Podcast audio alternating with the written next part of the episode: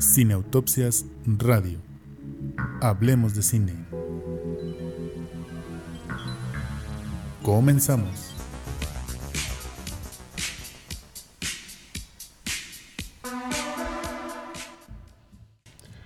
www.cineautopsias.com es nuestro portal de internet donde además, no se rían chicas, donde además de encontrar nuestros podcasts y nuestros programas de radio, ustedes podrán encontrar una gran variedad de contenidos sobre literatura, fotografía, música, filosofía y por supuesto cine y series. ¿Qué tal? ¿Cómo están? Les damos la más cordial bienvenida al episodio número 34 de Cine Autopsias, podcast de cine. En esta ocasión estamos de manteles largos porque estamos, primero, uniendo nuestros dos productos principales que son Cine Autopsias Radio y Cine Autopsias Podcast de Cine, ¿verdad Julia? Así es, es como esta primera fusión que, bueno, seguramente saldrá muy bien, así que tal vez tengamos futuras fusiones más como esta, pero ¿por qué más estamos de manteles largos, Alberto? Bueno, porque en este episodio número 34 y también programa de Cine Autopsias Radio, que recuerden, Cine Autopsias Radio se emite todos los lunes en punto de las 13.30 horas a través de Radio Lex. Le agradecemos a la Facultad Judicial de Derecho Tributario por abrirnos las puertas de Radio Lex para hacer Cine Autopsias Radio. Entonces, la segunda razón por la que estamos de manteles largos es porque tenemos nuestra primera invitada del podcast. Yay. Siéntete orgullosa, Michelle Luna. Soy la primera invitada. La primera invitada. Espero no regarla entonces. Toda la presión sobre tus hombros. mío. No, no, seguro todo saldrá muy bien, como ya dije. Así que sí. ¿Cómo estás, Michelle? Muy bien, ahora estoy preocupada, gracias. No, hombre, para nada. Si ya hemos platicado en los pasillos, en las cafeterías, en las salas de cine de esto, así que es igual. Tú Ok. siéntete como en tu casa, que además también Radio Lex es tu casa, porque tú tienes un programa. Cuéntanos. Sí, tengo un programa todos los jueves a las 3 de la tarde. Se llama Ruta Emergente y es de música, cine y cultura. Y ahí estoy en Radio Lex. Muy bien, Michelle. Pues ya saben que pueden escuchar a Radio, a Radio Lex, a Sí. Michelle Luna. A Michelle Luna en Radio Lex. Ah, en Radio. Lex todos los jueves en punto de las 3 de la tarde con Ruta Emergente. Bueno, hechas las presentaciones debidas, ¿de qué se va a tratar este episodio número 34 de Cine Autopsias, podcast de Cine Julia? O sea, yo estoy muy emocionada. Muy Vamos bien, muy a bien. volar todos. Muy, ¿no? Así como Casi nivel. todos, casi todos. Sí, ni- nivel especial de Pixar o nivel Los Simpson. A ese nivel de felicidad está irradiando mi corazón. Y para ustedes traje mi playera especial, que no es de... A ver, porque ustedes se preguntarán, ¿de qué es esta playera tan mágica que trae Julia? No sé, justo nos lo estamos preguntando. Y entonces la cuestión es, vamos a hablar de musicales, ¿no? Es nuestro eh, especial de musicales en la historia del cine. Ustedes saben que hay demasiados.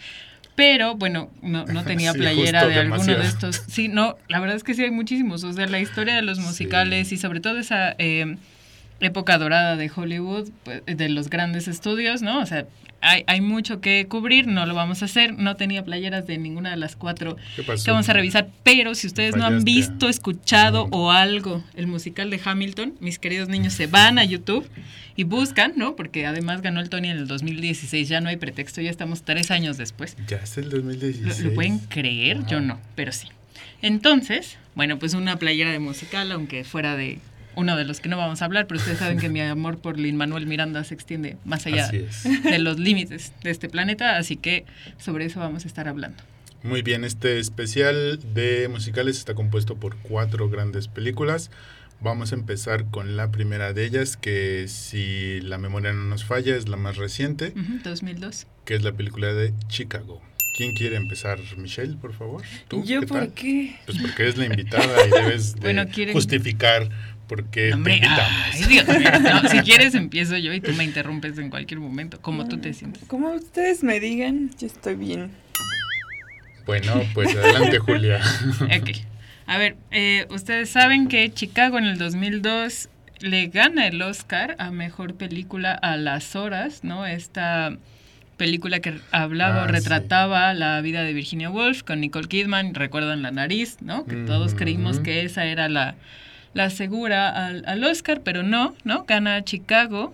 Eh, como mejor película ese año, lo cual fue una gran sorpresa porque normalmente los musicales y las comedias son Sí, consideradas no. como menos serias o menos contundentes que, que los dramas.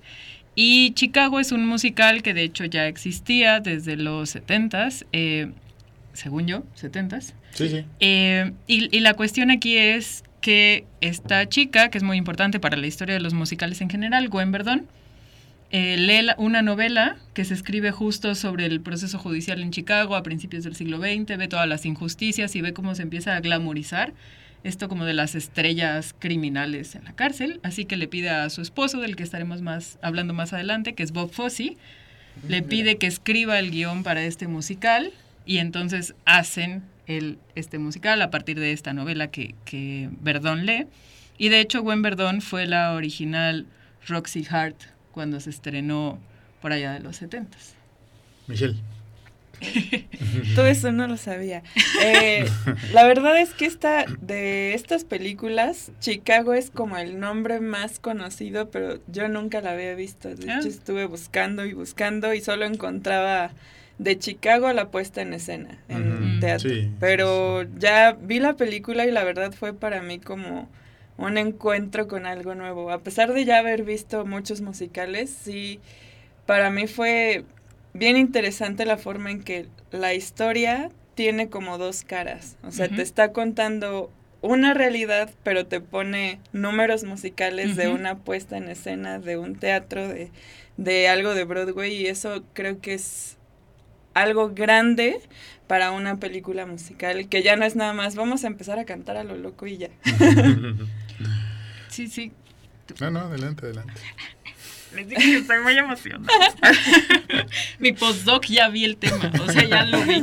No, pero a ver, sí, efectivamente es como uno de esos musicales que yo creo que tienen en común con otra de la que hablaremos más adelante, que son las jazz, que efectivamente no es un musical en este sentido de que de pronto la narrativa empiezan las canciones y ya, sino que todo pareciera ocurrir en la cabeza de Roxy Hart, ¿no? O sea, como en esta protagonista que lo que más quiere es, digamos, el estrellato, ser reconocida como una gran cantante, como una gran bailarina, como esta artista, ¿no? Como increíble. Y entonces, por eso pareciera que todas estas escenas musicales son producto de su imaginación, ¿no? O sea, como su locura y su Sí. ambición son las que la llevan a imaginarse estas secuencias que son además muy buenas, ¿no? O sea, coreográficamente hablando son muy atractivas, son muy buenas.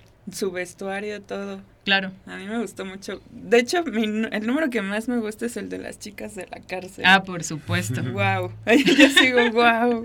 Sí, sí, en donde cuentan cómo asesinan, ¿no? Porque a- Ajá. a- y seguro ya la vieron, pero si ustedes saben, ¿no? Está Roxy Hart, que pues tiene un amorío y resulta que pues para que de- tienen un problema lo asesina y cuando llega el esposo le dice, no, yo era como de defensa propia, ¿no? O sea, yo no intenté hacerle nada. Acaba en la cárcel, ahí conoce a estas mujeres, que es el número musical al que, al que refiere Michelle, que se llama He Had It Coming, o sea, él se lo ganó, Se lo ¿no? Él se lo buscó. Eh, y justo ahí conoce también a la que va a ser como su antagonista, compañera, como a la dupla de esta eh, película, bueno, de este musical, que es Velma Kelly, que es protagonizada por la hermosísima Catherine Zeta-Jones. O sea, con todo respeto, yo la primera vez que vi a Catherine Zeta-Jones en ese musical, sí me andaba yo casando. O sea, era una cosa, es que es muy buena, ¿no? O sea, Su actitud, todo. ¿Verdad? Sí. Todo, todo. O sea, ella hace como todas las escenas de, de baile, ella canta. Y, y sí te da esta presencia como de una superartista que se cree ya como en el top del top y que no Sí. va a mirar hacia abajo por nadie. Bueno, una de las cosas que le ayuda mucho a esta historia es estar situada en el contexto como de la depresión, ¿no?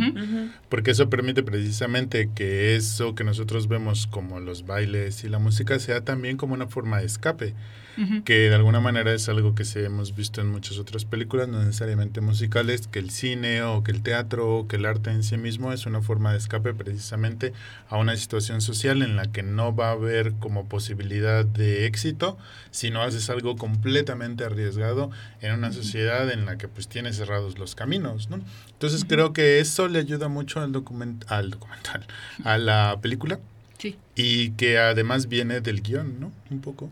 Sí, sí, sí. O sea, ya es muy buen musical. De hecho, según yo, es como de los musicales que tienen, o sea, unos de los récords tanto en el West End, que es como el Broadway de Londres, como en Broadway. O sea, es de los que más tiempo duraron en, cartelera porque es como muy buen guion, ¿no? de, de Fossi.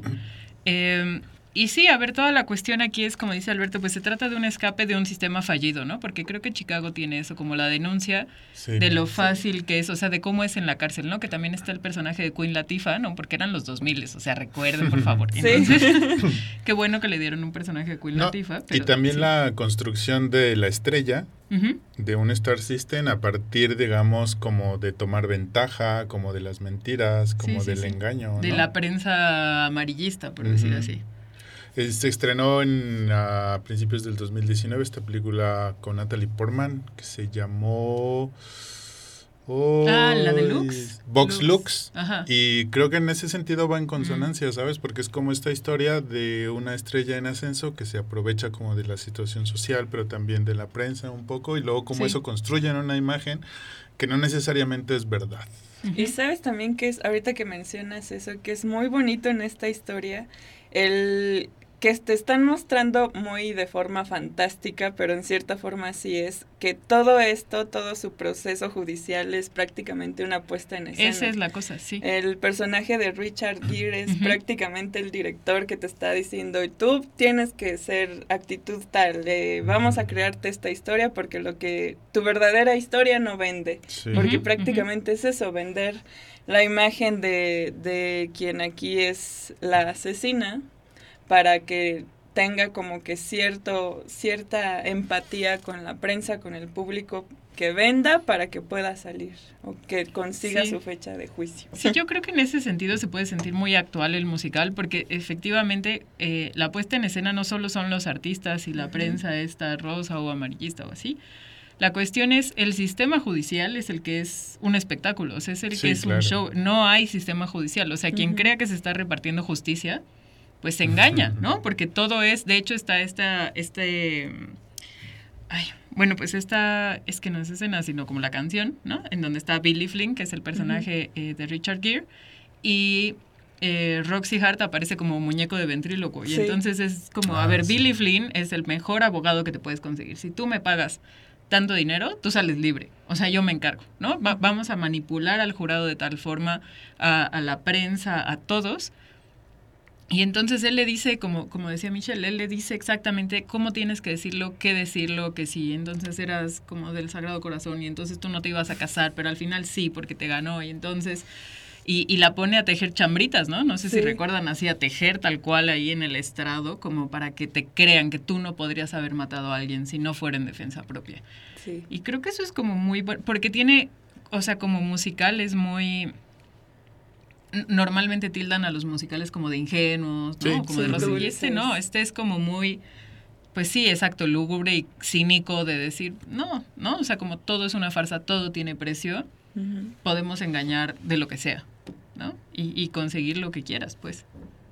Sí, porque es justo la idea a través como de lo artificial que puede ser así que de pronto todos nos pongamos a cantar, a través de esa idea que es como artificial, eh, utilizarla de manera irónica y mostrarte cómo eh, no solamente la ley, sino también el mismo Star System es un sistema de farsa en el cual estás construyendo una persona que no es la persona que en realidad es y quién sabe si además quiera ser eh, ese tipo de cantante, ese tipo de bailarina, ese tipo de artista y no a lo mejor estar siendo manipulada por alguien detrás, ¿no? Que entiende cómo funciona el público y entonces crea, fabrica un producto determinado. Entonces yo pienso que lo mejor de esta película viene a ser esa parte, que utiliza muy bien el recurso eh, como absurdo del musical, para mostrar precisamente lo absurdo tanto del sistema de las estrellas como del sistema judicial en Estados Unidos.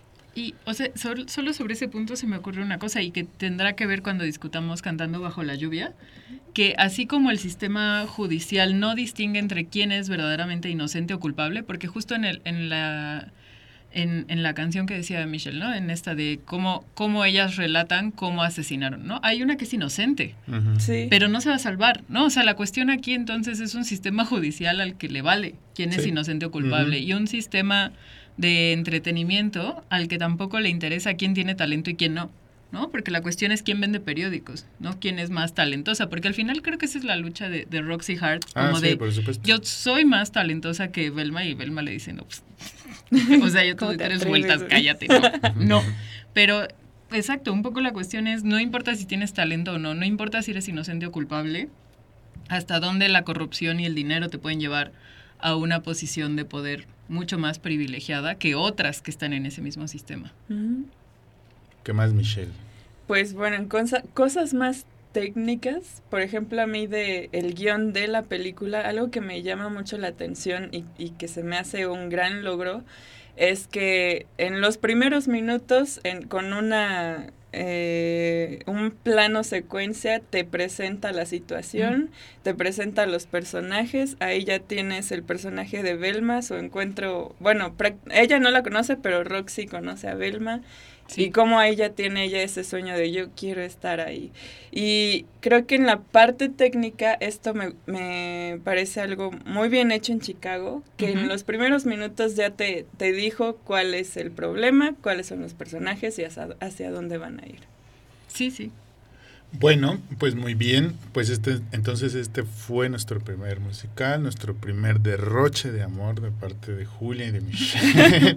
Al respecto, eh, esperemos que si ya la vieron, lo comenten con nosotros en nuestras redes sociales. Recuerden que nos encuentran como Cine Autopsias en Facebook, Twitter e Instagram. Y que nos pueden ver eh, tanto el podcast como el programa de radio en el canal de YouTube, el nuestro de Cine Autopsias, y en el canal de YouTube de Radio Lex y que también nos pueden escuchar en nuestras plataformas que son iTunes, iBox, Spotify y Google Podcasts. También ya estamos en Google Podcasts, así que ahí nos pueden encontrar. No hay pretexto para no derrochar amor por los musicales. Vamos a nuestro primer corte y volvemos.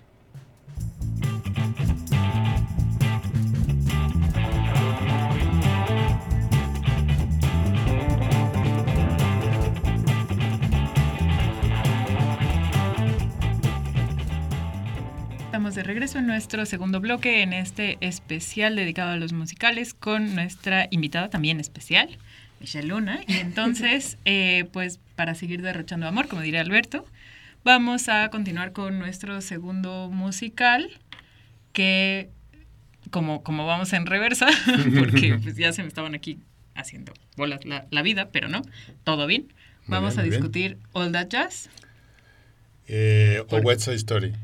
Pero, y, ah, es- esa era mi duda, ¿verdad? Porque ha- hazte tú de cuenta que tú me dices que de, Ok. de aquí para allá y Yo entonces digo la que que sigue de aquí sería para All That allá. Jazz de Sí. 1979 porque West Side Story es de los Excelente. 60 y luego la de los Excelente, excelente. Pelea, pelea. Eh, All That Jazz es la película que vamos a comentar, Así es, All That Jazz. eh, dirigida por, Bob Fosse, protagonizada por Roy Scheider. Roy Schneider. Scheider. Scheider. Scheider. Yo te El decía, de Jaws, el de tiburón. ajá, el de tiburón, además, además. Mm, te decía el otro día que a All That Jazz me pareció casi una obra maestra. Y nosotros editamos lo de Alberto y borramos el casi. Es, es una obra maestra. O sea, ese es, ah, sol- solo por decir así, pues, para, que, para que haya tradición. O sea, es una de esas películas que se inscriben en la línea de ocho y medio de Fellini, ¿no? O sea, Fellini hace ocho y medio, luego viene Woody Allen. No, de hecho viene esta, creo, en el 79, All That Jazz. Y luego en el 80, Woody Allen con Stardust Memories. Y ahorita podríamos incluir, según entiendo, a Almodóvar en esa lista con la Sí. última de Dolor y Gloria, ¿no? Porque es Sí, como sí. su ocho y medio. Entonces es esta película de cómo la vida bohemia artística te va a llevar a la autodestrucción, pero una autodestrucción medianamente feliz, ¿no? No enteramente feliz, pero, pero ahora sí, ¿qué ibas a decir? Porque sí es una obra maestra. Ni modo.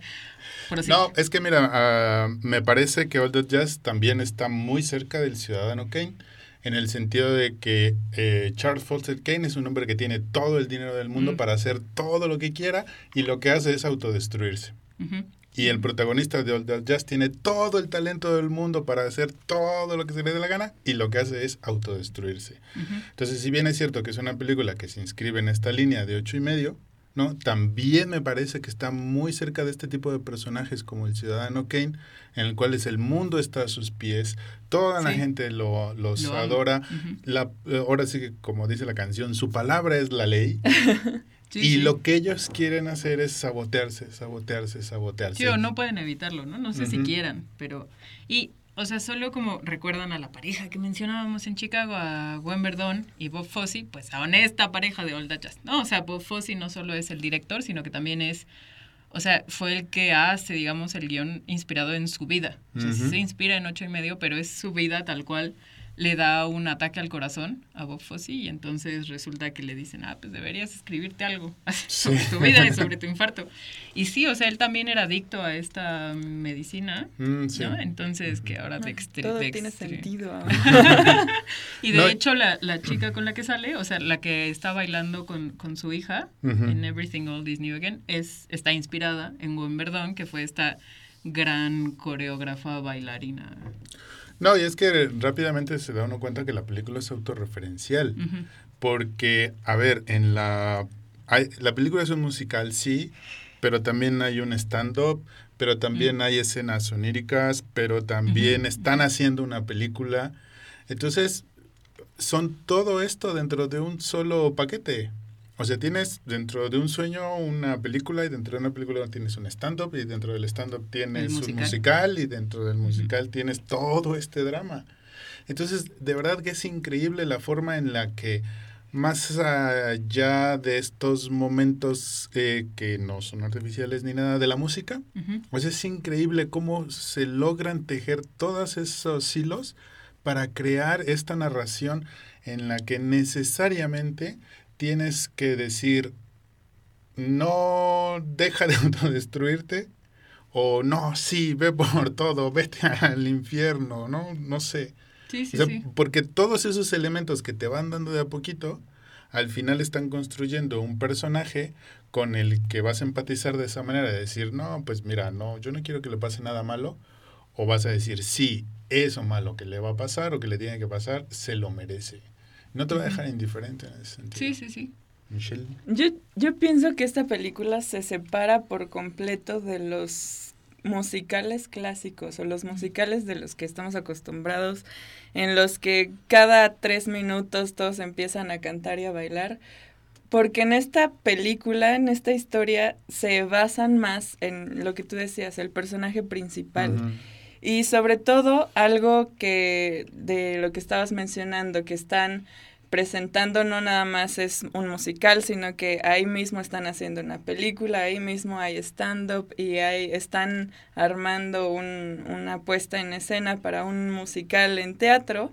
Eh, me doy cuenta que aquí es una forma del personaje de decirte quién soy y el desorden que tengo. Claro. Y porque va, por ejemplo, en la otra es un poco más social, más abierto y este es muy, muy, pero muy personal.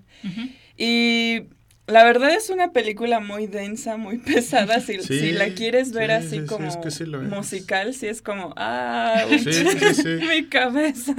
Pero sí, es, es una, una gran historia tiene un montón de cosas dentro de metáforas y cosas así bien locas. Em, algo que a mí me llama mucho la atención es cómo el protagonista tiene una relación con la muerte. Que al principio tú piensas, está hablando con su conciencia, quién es, pero a, lo largo de la historia, te vas, te vas dando cuenta que él ya tiene una relación como muy cercana con la muerte y la forma en la que él la vive, en la que te la está contando, está medio locochón. No, y es que, por ejemplo, la parte del stand-up, que es este comediante que está hablando sobre los cinco o seis pasos que son del proceso de, de la muerte, o sea, de pronto tú como espectador dices, ay, otra vez voy a ir a este mismo chiste, ay, otra vez vamos a ver esta parte, porque además como él está editando eso, pero es justo como dice Michelle, o sea, son pistas que te va dejando la película conforme va avanzando y que cada vez que te las presenta van a tener una nueva dimensión, porque entonces ese chiste que ya viste tres o cuatro veces, en la quinta vez ya te va a abrir así el panorama, vas a decir, ah, claro, por eso la estábamos viendo tantas veces, ¿no? Porque quería que, eh, la historia quería llevarme hasta este punto de descubrimiento con este chiste o con esta escena de baile o con este... Ah, otra cosa que, que me gustó mucho es esta parte en donde discuten si les conviene más que se muera o no económicamente. Mm. Ah, sí. Y entonces está otra vez esta idea que comentábamos ya con Chicago, como de la parte del show business, ¿no? Sí, y, o sea, digamos, por, por, por ejemplo, por las metáforas que decía Michelle, o sea, si recuerdan, hay de las primeras escenas justo antes de hacer como estas audiciones, le dice algo así como de, bueno, la frase no es mía, pero la vida es como estar en una cuerda floja y lo demás es esperar, ah, ¿no? O sea, y como esa metáfora es la que abre la película. Y sí, él está en la cuerda floja todo el tiempo. O sea, está entre la vida y la muerte, efectivamente, eh, toda la película. Y también en este conflicto de no sé relacionarme con los demás, ¿no? O sea, emocionalmente estoy bloqueado para tener una relación estable o sincera con mi hija, con mi pareja, porque bueno, al parecer Bob Fosse le fue infiel a Wimbledon o sea, cada oportunidad. Quedó claro. Sí, o sea, con lo que podía, como podía. Sí.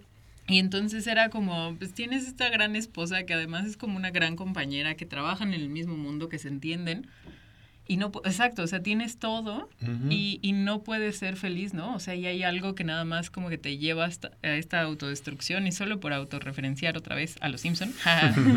o sea, no sé si recuerdan este episodio en donde Homero se une a Lollapalooza. ah, sí.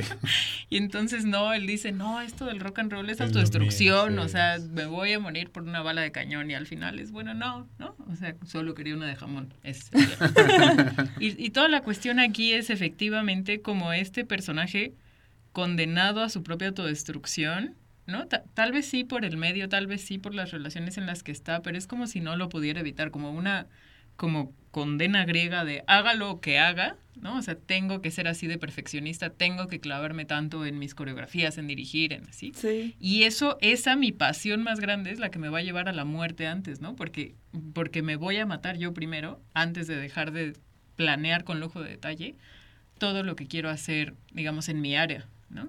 Pero también es, es curioso cómo cuando se suelta de eso, que ya cae, llega al hospital y ya no, ya no tiene por qué estar en, en, la edición de la película ni en, en la dirección de, de su musical, eh, parece que disfruta más la vida estando en el hospital. Y ya cuando está en su proceso de, de muerte, que, que si lo acepta o no, es el mismo quien está dirigiendo esa parte.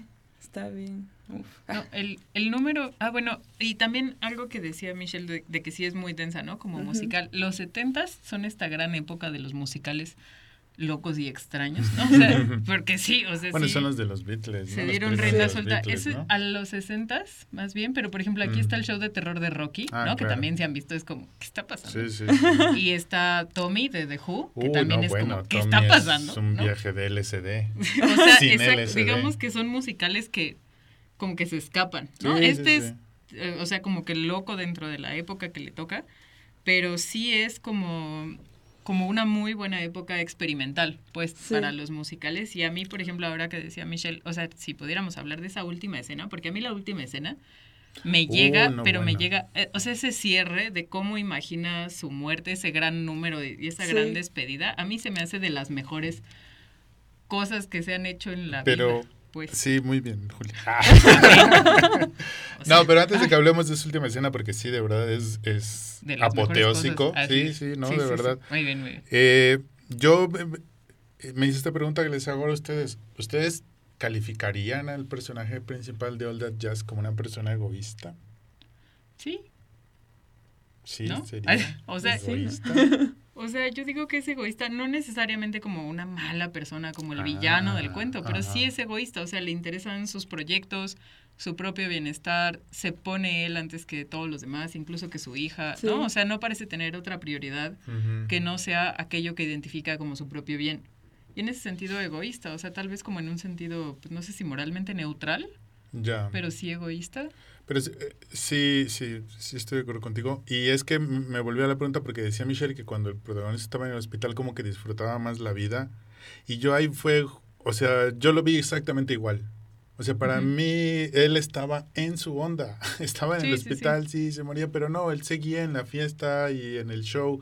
O sea, no es que disfrutara más la vida, solo quizá ah, se había quitado de ciertas responsabilidades por azar, pero eso no quiere decir que iba a dejar de autodestruirse. Sí. Entonces, yo, a mí, entre otras cosas de que me gustó la película, es que el personaje es coherente consigo mismo de principio a fin. De principio a fin. y además, em, una cosa que me llama mucho la atención de la narración es que hay, un, hay esta operación del protagonista y hasta antes de la operación parece como si estuviéramos en realidad viendo solo sus recuerdos mm. Y que a partir de la operación ya estamos en el presente. Pero bueno, pues hay una cosita, ¿no? Como de la forma de narrar que me llamó la atención. Porque desde muy inicio en la película vemos cómo platica con esto que puede ser la muerte, su conciencia, como decía Michelle. Pero cuando termina la película, en realidad el inicio es el pasado.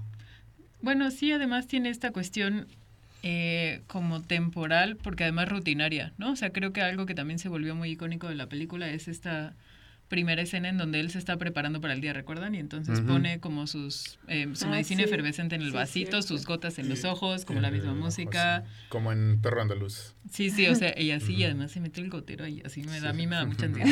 Pero y tiene que decir esta, siempre se tiene que decir, ajá, it's Showtime Fox, ¿no? Como cada día al despertar se tiene que decir como pues a que el show continúe, ¿no? O sea, y entonces sí, como que él mismo se sigue metiendo en el carril, pero yo creo que sí, como en ya en una disonancia de, pues, como antes o después, no sé, pero el show tiene que continuar, ¿no? Como que él ya está en su propio... Yo creo que esa es la cosa, que pasa un poco como con Roxy Hart. Él está en su cabeza, ¿no? O sea, y, y, un poco la confirmación del final es ese, que es como este gran musical que él iba y ponía, ya sea en las películas o en los musicales, era su cabeza y era estar encerrado un poco, imaginando su propia vida cotidiana en términos como teatrales o musicales, ¿no? Y tiene que ver con lo que decías del, de si es egoísta o no. Es prácticamente estaba en su propio mundo todo el mundo. Todo el tiempo estuvo aquí sin pensar en los demás. O los demás eran personajes, ¿no? Para él, pero eran personajes en mi obra o en mi película, no era como, ay, mi hija, mi prioridad o así, ¿no? O sea, es como todos, todos, hasta esta esposa maravillosa eran parte de, digamos, su trama, ¿no? La escena final. Ay, Dios mío. O sea, yo, como, así como empieza esa escena, como de, ¿qué les puedo decir acerca de este personaje? Ah, ¿no? O sea, no es querido por muchos, adorado por algunos, y creyó que el show business y que todo eso, eh, pues era una basura y de todas formas le dedicó su vida a ello, ¿no? y entonces, ya, eh, claro, y ahí dice algo así como, y ya no distinguía dónde empezaba y dónde terminaba la realidad y la ficción, ¿no? Efectivamente. Y entonces, digamos ya, y, y, creo que eso es lo bonito de este musical, o sea, que justo es eso de ya, o sea, olvídate de esa frontera entre ficción y realidad se está muriendo, le está dando un infarto, lo van a matar, o sea, o se va a morir, pues, pero va a ser como en un escenón, así además como con efectos especiales de piu, piu. Ay, no, no, es que toda la magia ochentera, setentera que hay ahí, a mí me da, porque además de que es una, es una canción que ya existía. O sea, ¿Ah, esa canción no es original ah, para el musical, pero yo no la puedo disfrutar. O sea, yo oigo la original, que creo que es como de los 50 y es como, ¿qué es esto? o sea, y entonces toda la cuestión es, es una, es una canción que se reapropian de tal forma que yo ya no la veo en otro contexto más que cuando me muera, ojalá, ojalá. les encargo, por favor, a ustedes que nos están viendo y a ustedes dos mis testigos. Anoten, por favor. Que tengamos un número musical de ese tamaño cuando yo esté agonizando, por favor. Ok. Con vestuarios así. Gracias. Eh, ¿Algo para cerrar, Michelle? No, pues eh, eso, ¿no? Si quieren ver un, un, musical así feliz, bailarín, lleno de flores, este no es ese musical. Prepárense mentalmente para eso. Y sobre todo, la visión que tiene este personaje de la belleza, cómo la relaciona las coreografías con el cuerpo humano, con la sexualidad. Eso es algo que sobresale en esta historia y hasta hay una parte donde dicen, para él todo es sexo y sí. sí, pero no de una forma como burda, para él eso es la belleza. Muy bien. bueno, pues no hay más que decir sobre All That Jazz más que con lo que terminó Michelle, que terminó bastante bien. Así que bueno, este fue nuestro segundo musical en este episodio número 34 de Cine Autopsias Podcast de Cine y nuestro programa especial Cine Autopsias Radio sobre musicales. Así que vamos al corte y volvemos.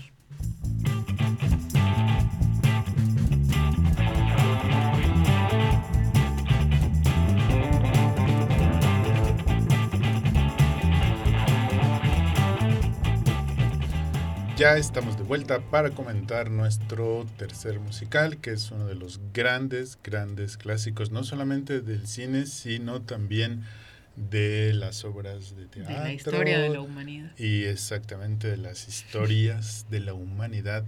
Bueno, la película se llama West Side Story, ¿no?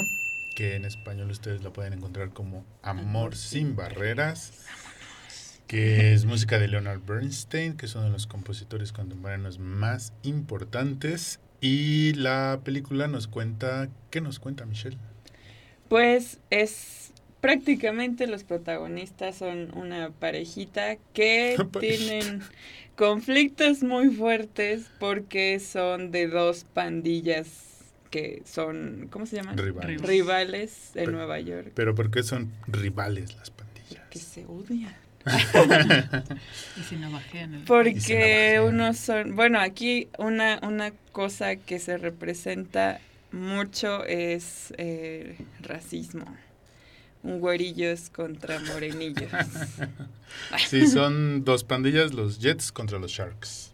Así es. Y eh, pues es como una readaptación muy libre, ¿no? De Romeo y Julieta, de los Montesco, de los Capuleto, de bla, O sea, como estos dos que se aman más allá de las diferencias sociales, pero que esas mismas diferencias sociales no los van a dejar estar juntos. Y ese es un poco como lo que motiva la, la historia.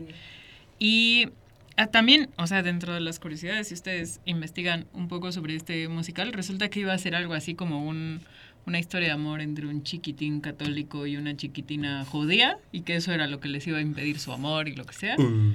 Pero en los 50, creo, hubo una, pues una gran ola de migrantes puertorriqueños a Nueva York.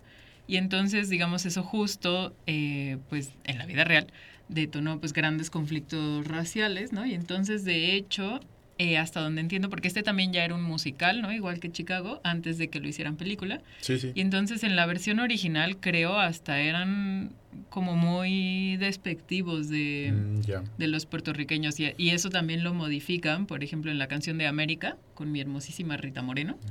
O sea, ahí le dan, digamos, como una voz a los puertorriqueños que no tenían esa canción. O sea, y esa, o sea, verla bailar. Ay, Dios mío. Pero, o sea, bueno, vamos a ir por partes. ok, vamos por partes. Entonces, efectivamente, eh, Romeo y Julieta, pero con conflictos raciales del siglo XX. Entre, y además la, cuestión aquí es que los puertorriqueños, ustedes me corrigen si me equivoco, son ciudadanos norteamericanos, porque en realidad son colonia. Entonces toda la cuestión es efectivamente, eh, como lo decía Michelle, hasta aparece una cuestión como de pigmentación de, de, piel y como de ciudadanos de segunda porque son morenos, ¿no? Entonces, y, y que uno creería que esto ya quedó enterrado en este musical de los 60, pero ahora con el huracán María del 2017, ¿no? que además fue pocos días después del, terremoto de aquí. Entonces, eh, pues ustedes saben que Trump le negó ayuda económica y humanitaria a Puerto Rico y que otra vez todo el debate de no somos ciudadanos de segunda, así es. no eh, deberían tratarnos así, somos ciudadanos norteamericanos igual que todos los demás pues todo ese trasfondo político, digamos, está aquí, ¿no? Como en el musical, como el escenario en donde ocurre esta historia de amor entre estos chiquitines. Sí, eh, si ustedes tienen como algún problema como para entender cómo es que la danza expresa diferentes emociones, yo creo que All That Jazz y West Side Story son una muy buena puerta de entrada para entender cómo el baile, las coreografías, los diferentes tipos de pues esto de danzas, de ritmos, ¿no? Sirven para expresar emociones, porque toda la primera secuencia de la película en la que no hay ningún diálogo, que todo es a través de bailar, establece precisamente esto que acabas de decir, Julia. Estas estos inmigrantes que tienen que llegar a un país nuevo a adaptarse a nuevas costumbres, a nuevas formas de pensamiento y los que ya están aquí rechazándolos, pues por la razón que sea, igual una vez es nada más porque los quieren rechazar, como dijo Michelle, por su color, ¿no? Y eso, todo eso te lo dicen a través de una coreografía que dura que como unos 12 minutos más o menos, yo creo, ¿no? Es bastante extensa. Y una de las cosas que a mí me gusta mucho de la, de la película es precisamente este comentario social.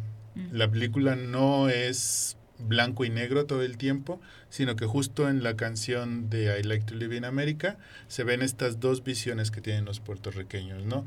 Es decir, yo ya estoy en América, este ya es otro mundo, este es el mundo de la libertad, de las oportunidades, y por otro lado no, de todos modos somos puertorriqueños, de todos modos las tradiciones, traigo a mi hermana para que se case con el que yo quiera y no con el que ella decida, ¿no? Y también hay una parte que cantan los Jets, sí, ¿verdad? Los Jets son los um, americanos, ¿no? Sí. Que, es, que hablan de algo así como de una enfermedad social, mm. ¿no? Que es como decir, bueno, pues sí, está la policía que quiere que todo el tiempo estemos las leyes, pero para nosotros es represión y entonces a nosotros nos dicen que somos unos locos, que somos los rebeldes y nos han enfermado. O sea, porque todo el tiempo nos están diciendo que nosotros jóvenes somos los malos. Entonces es bien interesante cómo la película se da la oportunidad de ver que esto que claramente es un racismo gratuito, porque no se han hecho nada entre esas dos pastillas, pastillas, pandillas más que ser de un color diferente, o sea, tiene un trasfondo aún eh, social más profundo. Y eso me gusta mucho de la. Sí. No los protagonistas. no, los protagonistas... Eh, Sí, qué gracioso que los protagonistas sean como lo que más te hacen decir a... Ah, regresan al otro. sí, sí, Pero es que, bueno, para mí lo más, lo más importante en, en Amor sin Barreras, más allá de, de, de, los protagonistas del amor que, que no pueden estar juntos por los problemas entre las pandillas, es la perfecta conexión que hay entre la historia, entre historia, diálogos, coreografías y canciones. Porque muchas veces se utiliza la canción como nada más para complementar, pero ellos es prácticamente parte de su diálogo, parte de, de su comunicarse entre ellos, igual que, que, que los pasos de baile. Eh, además, la música es, son esas canciones que se te van a quedar, y eso ya lo confirmé ahorita, se te van a quedar todo el tiempo aquí así, rondando. O sea, es, en ese sentido, se logra una, una gran conexión entre cada uno de los elementos en la película. Bueno, yo creo que la única escena interesante que tienen los protagonistas es la de los maniquís. ¿Hay Pretty? No, no, no, no, no. Ah. Cuando eh, hacen como que van a conocer a sus respectivos papás y ah. que se presentan y que luego ya llegan a la parte aburrida que se quieren casar. ¿Cómo juegan con los maniquís y con el vestuario de los maniquís? Eso es bien interesante. Y lo que decía Michelle con relación a las canciones, incluso hasta cuando no están cantando, parece que están hablando en verso.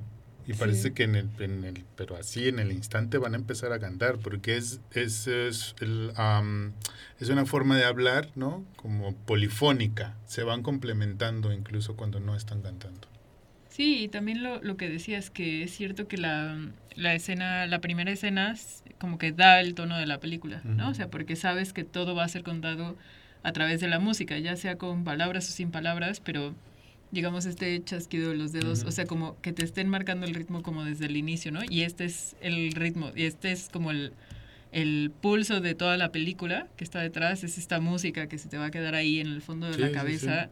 Y, y desde, sí, como los movimientos corporales hasta las canciones, que efectivamente, o sea, pues digo, no, no sé, ¿no? Hay, hay para todos los gustos, efectivamente. Eh, pero a mí la de América se me hace una de las mejores canciones, de las mejores puestas en escena, o sea, como desde coreográficamente hasta la letra, ¿no? Porque también, y, o sea, y un poco lo decía, a ver, pues está como esta cuestión del sueño americano, pero visto desde dos facetas, ¿no? No desde los gringos y desde los puertorriqueños, sino dentro de los mismos migrantes. Hay dos versiones, ¿no? Una que podríamos llamar realista, cínica tal vez, ¿no? Y la otra que sí se quiere comprar el sueño americano, de yo ya llegué aquí, voy a elegir cómo vestirme, voy a ser libre, voy a hacer, ¿no? Y el otro le dice, pues eres libre de lavar la ropa de alguien más, ¿no? O sea, Sí. creo que una de las frases es como, aquí voy a tener lavadora y es como y de, la pues sí, para lavar el de la, la de quien Una te pague, ¿no? Aquí vas a tener trabajo y la respuesta es sí, pero de mesero y de bolero de zapatos. Y, y la cuestión es, efectivamente, como decías, también llegar a un país en el que te tienes que adaptar, que no se quiere adaptar a ti y que te va a dar los peores trabajos, ¿no? Y, eres ciudadano norteamericano, Sí. porque eso es toda la- O sea, imagínense, imagínense, ¿no? O sea, si esto le toca a inmigrantes que son ciudadanos norteamericanos, digamos, por derecho, el, el racismo estructural, que también sale efectivamente con lo de la policía O sea, como Uh, no, una- podredumbre social de las instituciones, ¿no? Que no solo habilitan el tipo de racismo, porque no es solo que los Jets así como, ay, es que hay una pandilla de gringos bien malvados, ¿no? Que son bien No, racistas, no, o sea, lo que lo que dicen en esa canción de, de América es justo toda la sociedad te va a ver así. O Sí. sea, toda, incluso los bien intencionados, Ujú. no te van a bajar de, pues eres una puertorriqueña, no Mm. mereces esto, no eres capaz de... Y, y no es tanto eso, y con la policía pasa lo mismo, como Sí, una inutilidad, una corrupción, o sea, el policía está ahí un poco casi de adorno, ¿no? Hasta esta burla a la autoridad de... Incluso cuando llega el clímax de la película, la policía ni sus luces. Sí, sí, sí, sí, además. O sea, no solo tenemos este número musical en donde se burlan de él como de, pues, maldito inútil, ¿no? Señor policía, que no me acuerdo su nombre, el señor policía. Se llama Krup- Krupke. Krupke. O sea, además está esta cosa, por supuesto también, que además para la época era muy fuerte la, la violación del personaje de Anita. O sea, Mm, ya, que, sí, que la sí, sí. cuestión sea como de, claro, Sí, no solo te van a ver como un ciudadano de segunda, sino que la interseccionalidad nos dice que cuando eres un ciudadano de segunda y mujer, se juntan dos estructuras opresivas y entonces, sin duda, estás peor aventajado, digamos, que un puertorriqueño hombre, simplemente porque puede sufrir este tipo de violencia sexual y que además pasa un poco, exacto, por las autoridades que no están. ¿no? Sí, o sea, no, no está. para el sistema no existe la injusticia en la que estás y tú estás defendiendo que ya estás ahí para vivir tu mejor vida y te das cuenta de que, que estás en un país al que no podrías importarle menos. ¿no? Y por eso la mujer que está del lado de la pandilla de los gringos, por decirlo así, tiene que adoptar actitudes de hombre para poder sobrevivir en ese ambiente que aunque ella digamos sea originaria de Estados Unidos, de todas esas estructuras de injusticia se van a aplicar también para ella como mujer. sí. Entonces su único recurso es a- a adoptar esta actitud de macho para poder encajar en ese sistema Para que la va a tener relegada. sí, sí, sí, para ser aprestada en, en, en la pandilla Y para no padecer estas injusticias estructurales. ¿no? Bueno, y que decíamos esto de la vigencia o de la actualidad, justo esta trama racista y con todo lo de Trump y su no apoyo después del huracán María. Pero apenas ahorita, hace unos días, no recuerdo cuántos, o sea, se corrigió la sentencia en España de lo de la manada, ¿no? Ustedes saben, Ah, este sí. caso de violación Sí, sí. eh, múltiple, como en donde un grupo de seis personas con pues, muchas patologías, o por lo menos no, no entiendo de verdad qué pasaba por su cabeza, violan a esta chica, ¿no? Y además lo presumen en redes.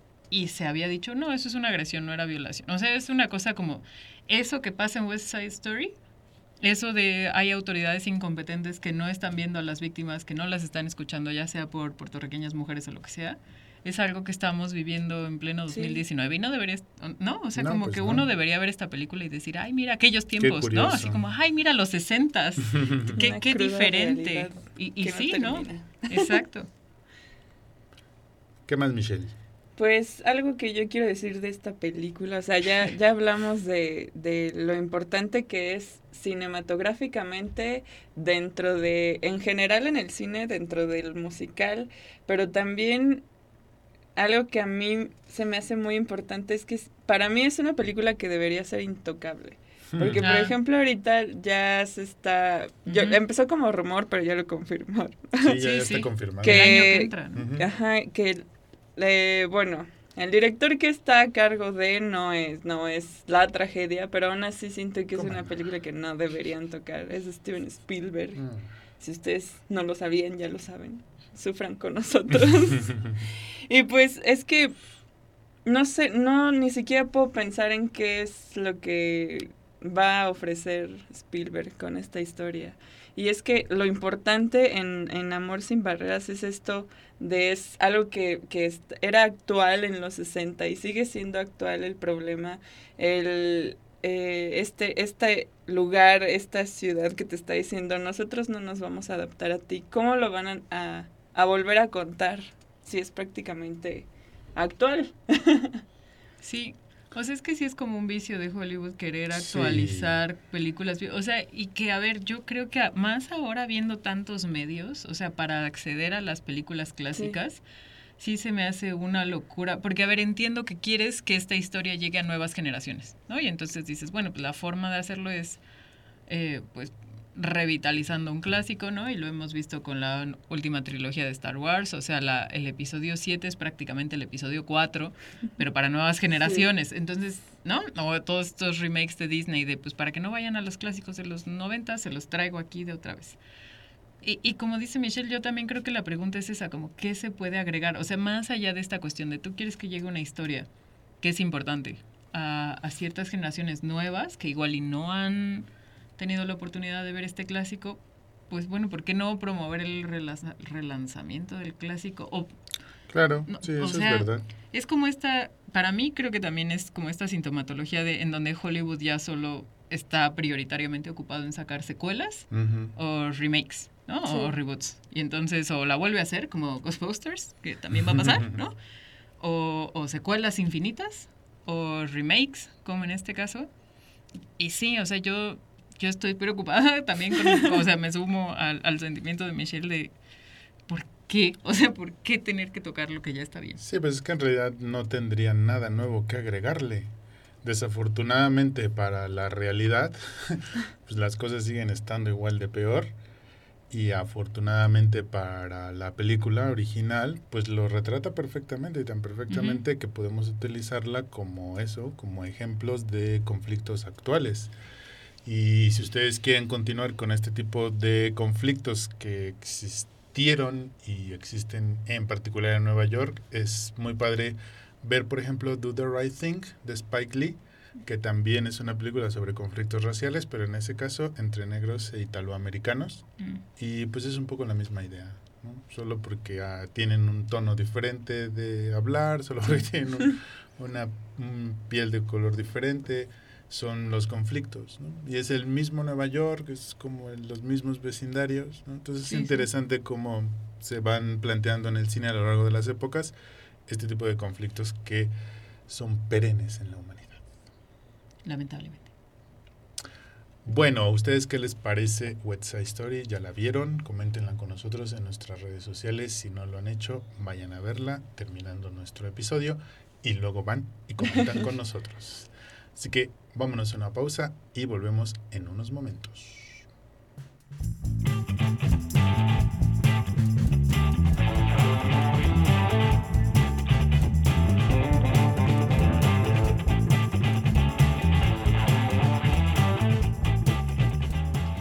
Ya estamos de regreso en nuestro cuarto y último bloque de este especial de cine autopsias de musicales y todo ha sido pura emoción, positividad. Ustedes saben que Alberto no puede vivir así, o sea, como que se le empieza a reventar una venita en el cerebro cuando hay mucha positividad así en es, la vida. Es. No, es decir, que vamos a cerrar con un clásico, el clásico de los clásicos, que es Cantando bajo la lluvia, y a Alberto no le gusta. Aburrido. Les digo, no, no entiendo. ¿Cómo se atreve? Cuando se equivoca, se equivoca. Pero bueno, ya sabíamos eso, ¿no? Así que vamos a empezar. Y le vamos a dar la palabra, no a Alberto, sino a Michelle. ¿Por qué no? Porque vamos a empezar bien este bloque. Y lo vamos a acabar igual de bien. Mm, mm. Bueno. Singing in the Rain. Singing in the Rain es una película de 1952 dirigida por el mismísimo Gene Kelly y eh, Stanley Donen. Y pues Gene Kelly, protagonista, a- junto a Debbie Reynolds, la mamá de la princesa Leia. Así es. ¿Y de qué trata esta película? Básicamente, y, y prácticamente por eso es mi amor hacia esta película, es te están contando el, el, el, cambio que hay en la historia del cine, del cine mudo al cine sonoro. Te presentan ese, ese proceso que pasan eh, creativos, que pasan los actores, en este caso que son los protagonistas. Y aquí mencionábamos hace un ratito, eh, con esta película van a encontrar un ungüento para esos malos momentos de la vida, con grandes números musicales, canciones que se te quedan pegadas también, aunque no quieras. ah, nada más una, la verdad. Son muy buenas. Ni, ni o sea, ni voy a empezar con la de Moses Supposes Erroneously, porque, o sea, porque sí estaba ahí aprendiéndomela. O sea, ¿tú crees que no? La de Good Morning también es muy buena. Good Morning es mi número favorito porque lo cantan el 24 de marzo en la madrugada. Así es. ¿Es el día que tú naciste o qué? Yo nací el 24 de marzo. Ah, mira. Mm, y además pues. Jim Kelly dice, oh, voy a apuntar que mi día de suerte es el, 24. Ah, no, es el 24. Estuvimos hablando todo Porque nació Michelle. pero es un gran número musical. O sea, lo es. Todos. Pero, pero, vamos empezando. Si quieres por partes. Okay. Tranquilo, tranquilo. Exacto, no, pasa nada, Alberto, no pasa nada. O sea, ese que es el número favorito de Michelle. Tiene muchas buenas cosas. O sea, Debbie Reynolds no tenía ninguna experiencia bailando. O sea, previa, ninguna. Y entonces fue como, pero señor Jim Kelly, o sea, yo no sé bailar. ¿Estás seguro de que yo? Sí, hija, yo te enseño. O sea, necesito que imaginemos el nivel de estrés que tuvo que haber pasado mi querida Debbie. O sea, aprendiendo a bailar para bailar al unísono con Donald O'Connor y Jim Kelly en esa escena. Bueno, sí, como en esa eh, secuencia. En esa secuencia y le sale muy bien, o sea, es decir, no les lleva el ritmo al igual, pero hay unos momentos en donde van al unísono por las escaleras, ¿no? O sea, y, o sea, cada número musical de esa película es un milagro, o sea, yo lo veo así como, ¿cómo es posible que la humanidad haga cosas tan bonitas? ¿Qué, está, qué milagro estoy presenciando? Te lo juro, ese sentimiento a mí me da cuando yo veo cantando bajo la lluvia. Michelle. ¿Qué? O sea, para revirar y para ver si, o sea, ¿Recuerdan el número de Make Em Laugh? Que es el de Donald O'Connor, ¿no? Que es como la, la pareja de Jim Kelly, como el que le mm, dice, ya, hombre, anímate, pues no pasa nada y no sé qué. O sea, ya luego leyendo uno ve que este chiquitín, Donald O'Connor, fumaba cuatro cajetillas de cigarros al día, de tal forma que casi se nos muere en esa de Make Him Laugh, que él está haciendo como todos estos stones con su cuerpo y al ah, final no sé si recuerdan que tiene que ir como hacia la pared y entonces dar la ah, vuelta y otra vez y dar la vuelta y otra vez hasta que atraviesa como una pantalla. Acabó en el hospital tres días sin poder respirar y regresa y le dicen, ay, ¿te gustaría hacerlo de nuevo? Pues no, se perdió, o sea, filmamos mal, está mal, así que lo tienes que volver a hacer. Como los primeros episodios de Sin Autopsias. o sea, un desastre que ni les vamos a contar porque las lágrimas vendrían a mí de inmediato.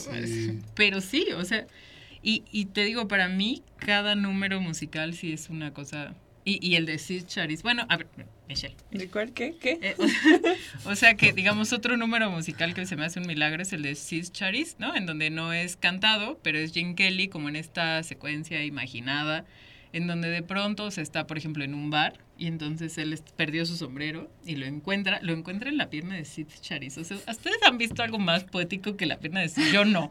O sea, es que ustedes no, aparte de que esa pierna mide lo que yo, o sea, seguro las piernas de Sid Charis medían como unos 50 porque era altísima. Seguro. Y entonces solo estira la pierna así y entonces ya encuentra su sombrero y bailan y luego hay esta secuencia también como poética preciosa, hermosísima, en donde ella está con un velo gigantesco blanco de mil metros y el velo solo está volando mientras ellos dos bailan en una secuencia como onírica, mágico, cósmica, mística. Sí, vuelas cada vez que ves esos números de cómo están bailando. De por sí, Jim Kelly tiene algo, eh, él es de los mejores bailarines en el cine musical. Para mí, para mi gusto, Fred Astaire, pero Jim Kelly tiene el puesto del mejor bailarín.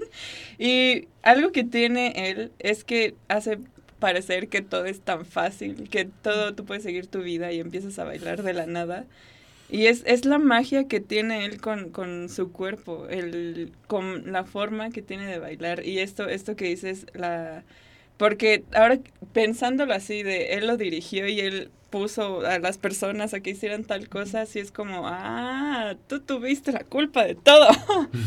la forma en la que conecta la escena con el baile, que ahí sí, sí podría pasar eso de, ya me perdí de qué están contando, pero todos empezaron a bailar. Sí, sí, sí. No, o sea, esa escena como onírica, sí es como un, un imaginario de Jim Kelly. Bueno, además esta anécdota que todos sabemos de que él tenía fiebre y se estaba muriendo cuando graba la secuencia de Cantando bajo la lluvia. Sí, o sea, que parece que todos estaban en su contra. Sí, o sea, parece que él era un tirano, así como sonríe en la, en la película, ¿no? Él era un director de esos tiránicos, está todo mal. Y hacía llorar a David Reynolds y hacía llorar a todo mundo, pero digamos, él también se sometía como a esa tiranía y entonces estaba a dos de morirse y terminó la escena de cantando bajo la lluvia, que es como lo más, de lo más recordado de toda la película, y, y, estaba con fiebre y todo, pero como dice Michelle, o sea, por cómo baila y por cómo se mueve y el sentimiento que transmite es como, todo está bien, ¿no? O sea, todo va a estar bien.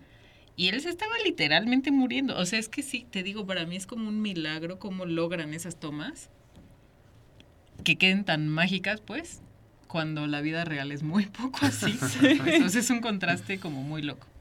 Sí, yo creo que justo eso es como el elemento que de manera general puede definir qué tanto te puede llegar a gustar una película que es un musical o no.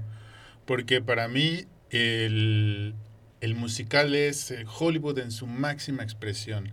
Ya había dicho un poco esta idea cuando hicimos el especial de Navidad y que comentamos Holiday Inn es este Hollywood en el que tiene todo completamente calculado, desde la primera hasta la última luz, desde la primera eh, silla de la escenografía hasta lo del techo, y que no va a permitir que nada se salga del marco de la cámara y que todo se debe, se tiene que ver precioso, todo se tiene que ver hermoso, las estrellas, los actores, todo.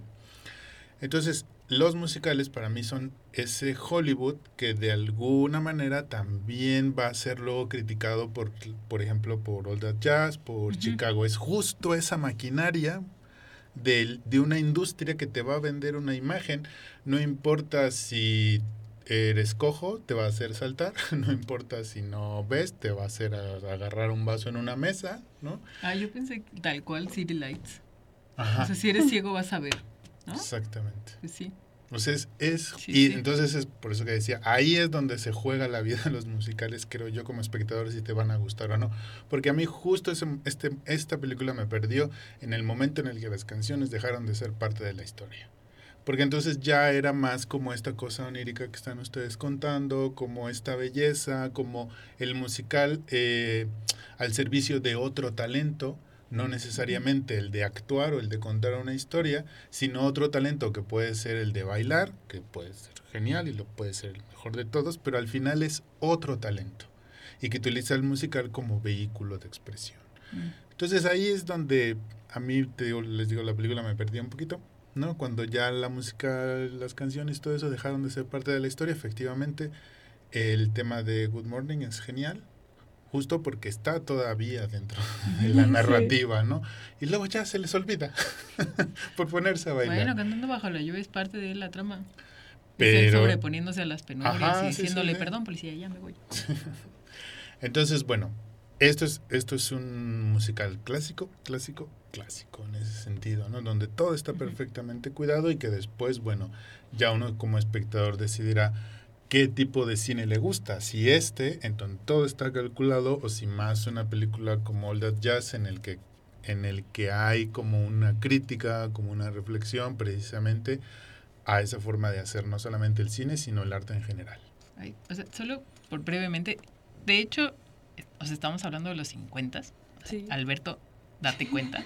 No, o sea, porque a ver, la cuestión es, eran los 50 y estaban criticando al estudio. De hecho, Jim Kelly quería deshacerse de su contrato en MGM, justo por cómo lo limitaban, y estaban un poco también burlándose de lo idiotas que eran las películas habladas, o sea, de las primeras películas habladas de decir, pues es que no, o sea, se está cayendo el negocio del cine, pero porque están haciendo diálogos bien idiotas, ¿no? o sea, y porque tienen actrices, exacto, como exagerados, eran películas muy malas, entonces es una película que está criticando los grandes estudios, que está criticando esta defensa de las grandes actrices como la Linda, que ni sabe cantar, ni, Ni hablar.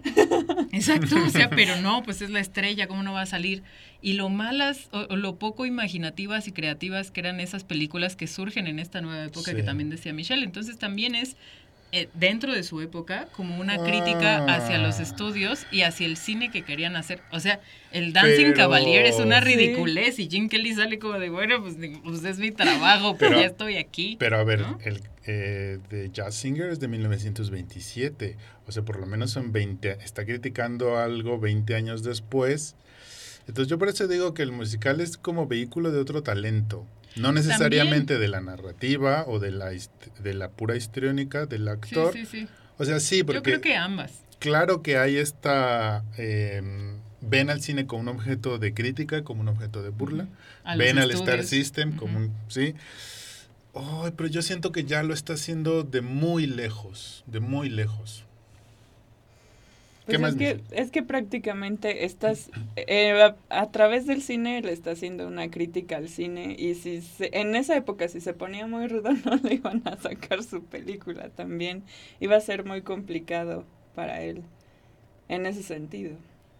O sea, yo también creo que efectivamente está al servicio de otro modelo de Stardom. O sea, sí, a ver, no todas las películas de Fred Astaire son una maravilla y las vamos a ver porque Fred Astaire es una sí. Sí, maravilla. claro. O sea, sí es cierto. Por eso era raro que Debbie Reynolds eh, no supiera bailar porque efectivamente se requería de un cierto nivel artístico. O sea, de si tú salías en una gran producción en esa época, pues, se esperaba que supieras bailar, cantar, incluso... ah,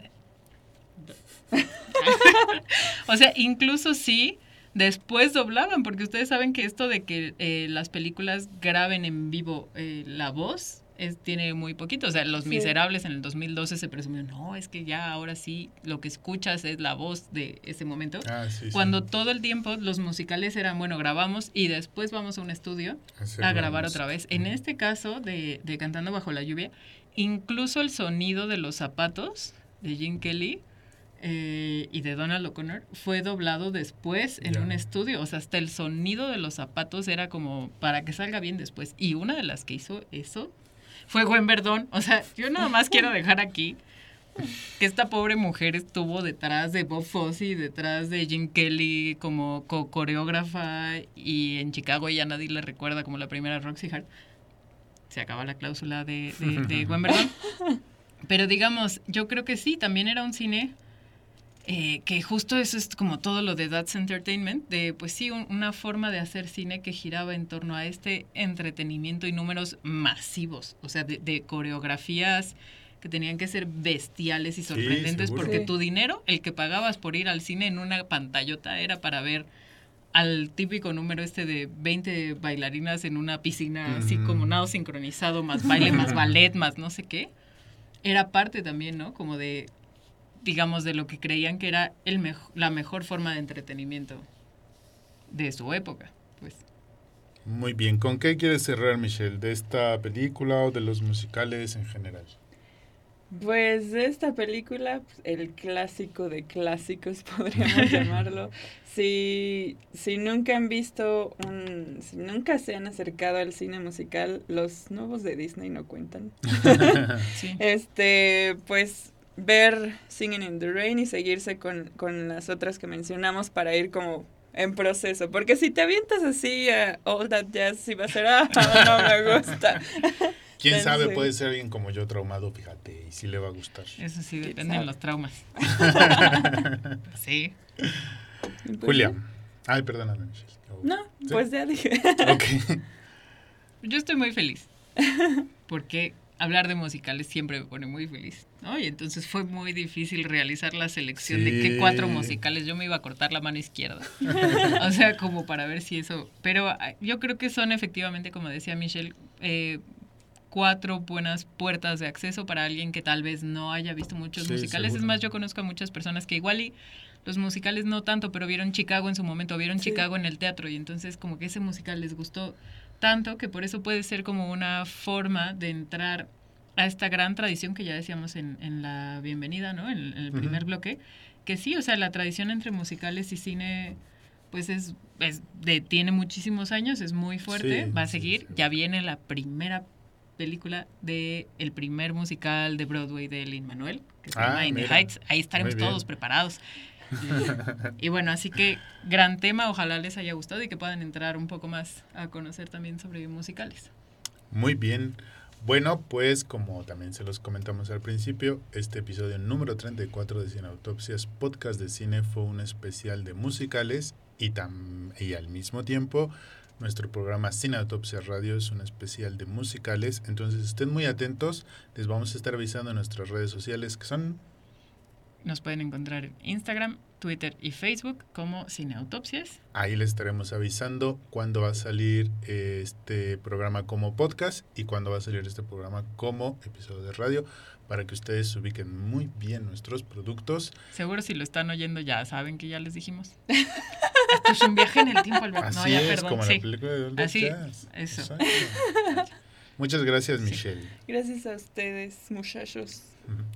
Bueno, le agradecemos a la Facultad Judicial de Derecho Tributario por abrirnos las puertas de Radio Lex para hacer Cine Autopsias Radio y Cine Autopsias Podcast de Cine. Muchas gracias a ustedes que nos vieron y nos escucharon. Y nos vemos y nos escuchamos en la siguiente autopsia. Hasta, Hasta entonces. entonces. Este programa fue conducido por Julia Muñoz y Alberto Ruiz. Postproducción Lázaro Moreno. Idea original Alberto Ruiz.